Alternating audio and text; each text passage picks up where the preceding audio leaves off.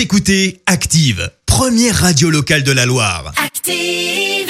Et maintenant, l'actu média et les audiences télé sur Active.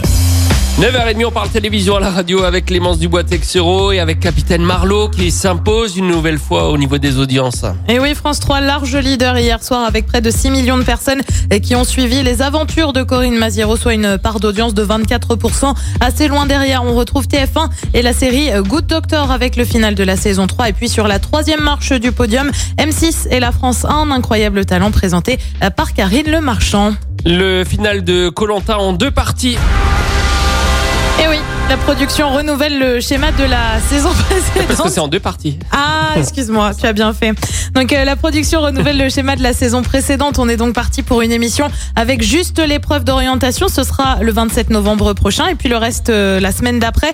Euh, tout comme le gagnant, une mécanique gardée par la production en raison, je cite, d'un épisode supplémentaire. Nous, on n'a pas vraiment compris pourquoi, mais bon. En revanche, on n'a pas encore d'informations sur un possible hommage à Bertrand Camel, décédé d'un cancer du pancréas. Et puis, elle est euh, une ancienne candidate de l'émission, plus précisément de la saison précédente. Inès, la Toulousaine infirmière euh, finaliste face à Nawel, eh bien, elle s'est faite euh, franchement lyncher sur les réseaux sociaux en cause d'une déclaration. On se tape d'une deuxième vague, il y en aura une troisième.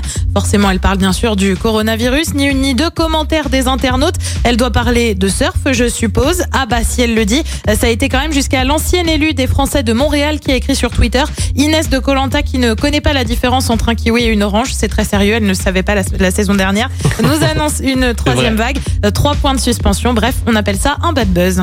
Oui, mais pourquoi, pourquoi elle s'exprime là-dessus? On comprend pas. Parce qu'elle est infirmière.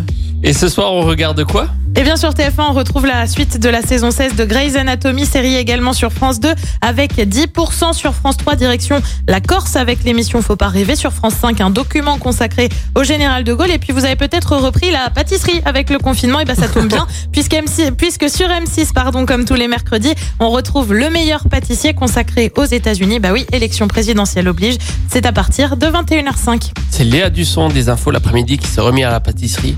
Ah Elle là fait là des là gâteaux là et des gâteaux tous les jours. Elle se réconforte comme elle peut la. pro- la- la- Mais c'est le confinement, c'est le C'est le confinement. Elle fait des gâteaux et des Ça gâteaux et des gâteaux et des au gâteaux. C'est incroyable.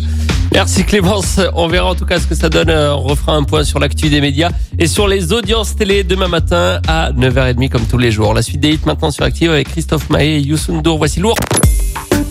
Écoutez Active en HD sur votre smartphone, dans la Loire, la Haute-Loire et partout en France, sur activeradio.com.